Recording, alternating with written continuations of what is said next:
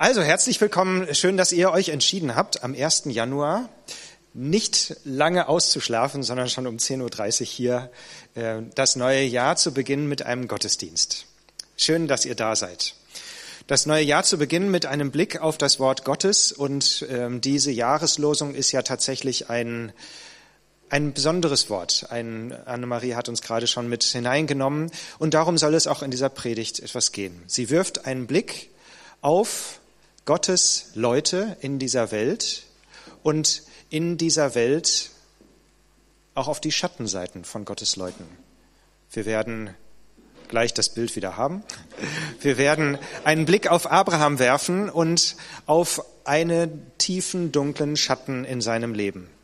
Und wer bei der Winterbibelschule dabei war, ich war nicht dabei, aber ich habe äh, mir sagen lassen, dort ging es genau um die Frage nach dem reinen Herzen. Und wenn man die biblischen Figuren, die, die uns die Bibel vor Augen stellt, die Menschen, Frauen und Männer, die mit Gott unterwegs waren, sich anguckt, dann gibt es einen großen Unterschied zwischen den einen, die die Fähigkeit hatten, umzukehren und neu anzufangen und von Gott, vor Gott ihr Herz hinzuhalten und es von Gott reinigen zu lassen und den anderen, die durch ihren eigenen Stolz oder was auch immer dazu nicht in der Lage waren. Das war zum Beispiel der große Unterschied zwischen David und Saul. Und das erleben wir, etwas davon erleben wir auch im Leben vom Abraham in der Geschichte, zu der unsere Jahreslosung gehört. Es ist die Geschichte von Hagar. Es ist eine Geschichte von Ungerechtigkeit und von Missbrauch wie sie leider in unzähliger Weise durch alle Zeiten hindurch überall auf der Welt stattfindet. Ein unterprivilegiertes Mädchen, das in der Fremde arbeitet, in einem wirtschaftlichen Abhängigkeitsverhältnis und unter Machtmissbrauch und später sogar sexueller Ausbeutung leidet. Hagar war die ägyptische Hausangestellte von Sarah und Abraham. Und ich stelle mir vor, in einem nomadischen Haushalt gibt es immer viel zu tun. Sie wird nicht die einzige gewesen sein. Wir erfahren auch von einem, äh, einem Hausangestellten oder Verwalter aus Damaskus, aus der syrischen Region. Das heißt, es war vermutlich eine größere, äh, ein größerer Familienverbund, der da miteinander unterwegs war. Nomaden sein heißt dann, wenn ich mich versuche, da mal reinzudenken, dass ähm, am neuen Ort alles aufgebaut werden muss, die Tiere versorgt werden müssen, äh, man muss alles mitschleppen an, man kann nicht mal eben in den Supermarkt um die Ecke gehen, äh, wo ist der nächste Brunnen, wie können die Tiere versorgt werden? Und äh, dies alles, dazu braucht man einen großen Hausstand, dazu braucht man Hausgehilfen, dazu war Hagar da. Sarah und Abraham waren fromm, sie lebten mit Gott, Sie sind mit sein, auf seine Verheißung hin losgezogen in ein neues Land. Aber in dieser Geschichte erleben wir sie als kleingläubig und ungeduldig. Und genau damit fangen eigentlich alle Probleme an. Denn das ist eine gefährliche Mischung, kleingläubig und ungeduldig sein. Sie hatten eine Prophetie bekommen, dass sie in ihrem hohen Alter noch ein Kind bekommen würden. Mit zwei starken Bildern, die Gott ihnen gegeben hat. Deine Nachkommen, eure Nachkommen werden so viele sein wie die Sterne am Himmel. Und wenn ihr gestern Abend mal in den Nachthimmel geguckt habt, so ein klarer Himmel, da konnte man viele der Sterne sehen. Und das zweite Bild, deine Nachkommen, eure Nachkommen werden so zahlreich sein wie der Sand am Meer. Zwei unglaublich starke Bilder. Und die Zeit verrann, die biologische Uhr tickte, nichts passierte. Und irgendwann haben sie in ihrem Kleinglauben und in ihrer Ungeduld nachgeholfen. Da ist doch diese junge ägyptische Magd. Die kann doch ein Kind bekommen, wenn ich, Sarah, schon zu alt bin. Und die Probleme gingen dann erst richtig los. Eifersucht, Neid, Missgunst, all das. Die Bibel beschreibt mit wenigen Worten in 1. Mose 16, wie sich das Miteinander im Haushalt verändert dort, wo die sexuellen Beziehungen in Unordnung geraten, wie so oft in der Bibel davon berichtet wird, wie sich die Beziehungen zum Negativen verändern, wo die sexuellen Beziehungen in Unordnung geraten. Aber das Eigentliche, und dann wird auf einmal aus der Arbeitsteilung eine Hölle des Miteinanders. Das vormals gute Verhältnis von Abraham und Sarah, von Sarah und Hagar, von Hagar und Abraham wird zu einer Hölle im Miteinander. Aber das eigentliche Problem, das, die eigentliche Ursache für alles Elend war der Kleinglaube und die Ungeduld. Der Kleinglaube, dass Gott am Ende es doch nicht schafft angesichts meiner Begrenzung. Wie oft wird Jesus seine Jünger genau daran erinnern und sie auffordern, zu glauben und ihren Kleinglauben zu überwinden, zu glauben, dass Gott nichts unmöglich ist. Und die Ungeduld, dass ich Gott vorschreiben möchte, wann er bitteschön zu handeln hat und wann er bitteschön seine mir gegebenen Verheißungen und Prophetien umzusetzen hat. Geduld ist in Galater 5 als eine der Frucht des Geistes beschrieben.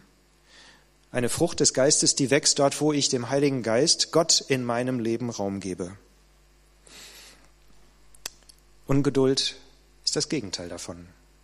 Und wie viele Prophetien haben auch wir gehört, auch wir als Christustreff, und haben dann vielleicht an manchen Stellen in Kleinglauben und Ungeduld nicht abgewartet. Kompromisse sind wir eingegangen, statt darauf zu warten, dass Gott zu seiner Zeit das schenkt. An anderen Stellen haben wir genau das erlebt, dass Gott zu seiner Zeit das schenkt, was er uns verheißen hat. Und die geschwängerte Hagar weiß sich nicht anders zu helfen, als abzuhauen. Sie weiß nicht weiter und in ihrer Verzweiflung läuft sie in die Wüste.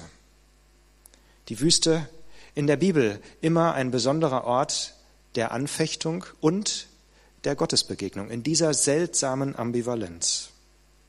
Und sie begegnet dort Gott, dem Gott, der mit Abraham einen Bund geschlossen hat, dem Gott ihrer Hausherren, Sarah und Abraham, dem Gott der Leute, die ihr so übel mitgespielt haben, dem Gott, der durch die gesamte Bibel hindurch an der Seite der Verzweifelten ist derer, die nicht weiter wissen, derer, denen übel mitgespielt wird, auch und selbst von Gottes Leuten. Und dieser Gott lässt ihr Hagar ausrichten durch seinen Engel, dass sie zurückkehren soll an den Ort, von dem sie aus guten Gründen geflohen ist, dass sie eine Zukunft hat, sie, die dachte, dass eigentlich jetzt alles vorbei ist und dass ihr Sohn dieses Produkt von Kleingläubigkeit, Unglau Ungeduld und Missbrauch eine Zukunft hat. Weil Gott auch aus Mist Dünger machen kann. Weil Gott auch aus unserer Schuld Segen machen kann. Und was für ein Wort der Gnade am Anfang des Jahres. Lass dir das im Blick auf dein Leben auf der Zunge zergehen. Gott kann aus meiner und deiner Schuld Segen machen. Auf eine Weise, die wir nicht begreifen können und die wir nicht machen können. Und doch kann Gott das machen. Du bist ein Gott, der mich sieht. Das ist das überraschende oder überraschte Bekenntnis von Hagar angesichts dieses Gottes, der ihr dort in der Wüste begegnet. Über alle Verzweiflung hinweg, über alle Ungerechtigkeit, die ihr geschehen ist, hinweg steht dieses Bekenntnis. Du bist ein Gott, der mich sieht.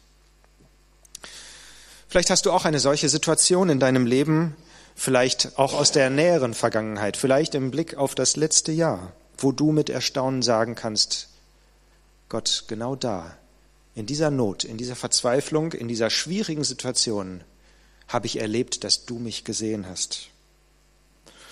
Ich habe das vor vielen Jahren genauso erlebt, dass ich am Anfang meines Studiums oder in mein Theologiestudium gestartet bin mit der äh, festen Gewissheit, dass Gott diesen Weg für mich vorzeichnet, dass ich einen Ruf in die Gemeinde habe. Und dann habe ich Theologie studiert, die Sprachen gelernt, was man halt so macht, und sechs Jahre später mein erstes Examen abgelegt und bekomme dann von ähm, den für mich zuständigen Leuten gesagt, äh, tut mir leid, aber einen Vikariatsplatz können wir dir nicht anbieten. Also die praktische Ausbildungsphase in der Gemeinde. Ähm, wir haben zu viele Leute, ähm, wir können nur ein Viertel übernehmen, du gehörst leider zu den drei Vierteln. Und äh, übrigens, in den nächsten Jahren brauchst du dich auch nicht wieder bewerben. Und dann saß ich da und hatte eigentlich vor meinem Theologiestudium ein anderes Studium vor und hatte das als so eine klare Wegweisung gehört und habe dann gedacht, Gott, was ist jetzt? Habe ich mich damals verhört? Oder was willst du mit meinem Leben? Und ich saß da und wusste, ehrlich gesagt, nicht weiter und war Gott sehr dankbar, dass er mir in der Zwischenzeit äh, eine neue Aufgabe gegeben hat und mich in den Dienst der SMD berufen hat, für einige Jahre in, in der Studentenmission zu arbeiten. Und trotzdem blieb diese Frage ja erhalten. Sechs Jahre später hat Gott sie beantwortet und hat mir dann in, auf eine Initiativbewerbung in einer anderen Landeskirche einen Vikariatsplatz ermöglicht, so dass ich dann meine Ausbildung fortsetzen konnte und in Gemeinde arbeiten konnte. Aber diese Zeit war für mich, habe ich in Erinnerung, als eine sehr schwere Zeit, eine Zeit der Anfechtung, der Prüfung, des Nicht-Weiterwissens, der Sackgasse, wo es irgendwie nicht weitergeht. Oder ich denke an Menschen, die das erzählen können von sich selbst, von schwerer Krankheit, wo die Frage nach dem, wie es weitergeht und weitergehen kann, völlig offen ist und die dann in kleinen Dingen erleben, dass auf einmal Menschen da sind, die im Krankenhaus Gott ihnen an die Seite stellt und dann feststellen, Gott, doch, du siehst mich. Oder ich denke an jemand, der erzählt hat, von dem, wie er in seiner Heimatfamilie kein, keine, ähm, keinen Platz gefunden hat und von seinen, äh, seiner Eltern, seinen Eltern nicht gesehen wurde und dann Strategien entwickelt hat, wie er sichtbar wurde und wie er das Ganze damit umgehen kann und viele Jahre später Christ wird als junger Erwachsener und dann im Rückblick sagen kann, ja, da und da und da, das sind die Punkte, da sehe ich im Rückblick, Gott du hast mich gesehen. Und dass ich jetzt hier sein darf, wo ich bin, das ist dein Verdienst und dein Weg mit mir. Oder da, wo eine Familie und eine Ehe in die Brüche geht und man vor dem Scherbenhaufen seines Lebens steht. Und dann auf einmal erlebt, dass in dem Scherbenhaufen und in dem Bruch etwas neu anfangen darf, weil Gott einen Neuanfang schenkt. Oder dort, wo jemand in einem beruflichen Hamsterrad ist und jede Woche eine Überforderung sich über, zu überbieten scheint und das Ganze Auswirkungen auf die Gesundheit, auf die Beziehungen zu Ehe, Familie, Kindern, Eltern, Freundschaften hat. Und auf einmal sich ein Ausweg auftut in einer Auszeit oder an einer anderen Stelle. Am Anfang dieses neuen Jahres ist das vielleicht Gottes Einladung an dich und mich, unseren Kleinglauben und unser Vertrauen hinter uns zu lassen? Die Einladung zum Vertrauen, dass Gott sieht, dass Gott kann und dass ihm nichts unmöglich ist. Wo hast du das in deinem Leben erlebt, dass Gott da ist und dass er dich sieht? Anna-Marie hat schon verraten, wir starten in einer neuen Predigtreihe und werden in den nächsten Wochen uns das Glaubensbekenntnis vornehmen in acht Predigten, wenn ich es richtig sehe. Das Glaubensbekenntnis hat ja drei Teile. Ich glaube an Gott, den Vater, den Allmächtigen, den Schöpfer des Himmels und der Erde. Das ist das Thema für heute. Und dann werden wir uns drei, äh, vier Sonntage mit dem Ich glaube an Jesus Christus und das, was wir über ihn lernen im Glaubensbekenntnis und was wir dort bekennen, vornehmen und dann drei Sonntage zum Heiligen Geist.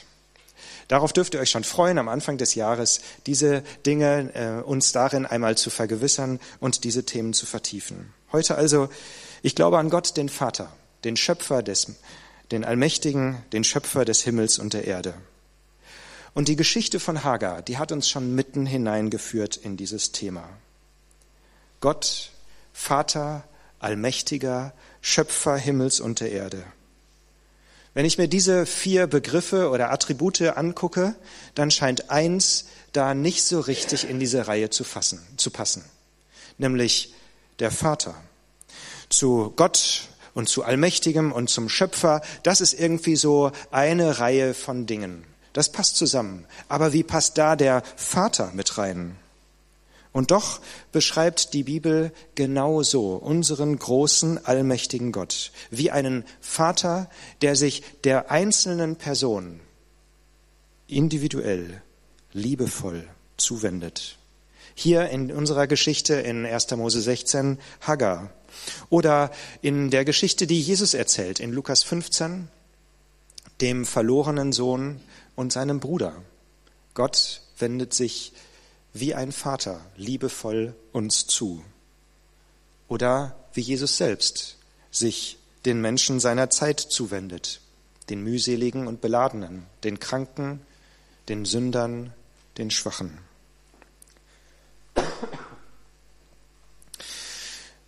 Denn vielleicht ist unser Bild äh, von Gott an dieser Stelle doch ganz oft geprägt von eher philosophischen Begriffen. Der Begriff des Schöpfers in der Bibel ist kein Job, den Gott einmal erledigt und dann kann er ihn an den Nagel hängen und in den Ruhestand gehen, weil jetzt hat er ja so das Weltall in Gang gesetzt und es dehnt sich aus und wird sich irgendwann wieder zusammenziehen, so sagt uns die Wissenschaft. Äh, und Gott spielt dann keine Rolle mehr, der Uhrmacher, der das Werk in Gang setzt und sich dann zurückzieht und von außen guckt, wie das denn alles so läuft. Das ist nicht die Beschreibung der Bibel. Der Schöpfer ist hier immer zugleich der Erhalter.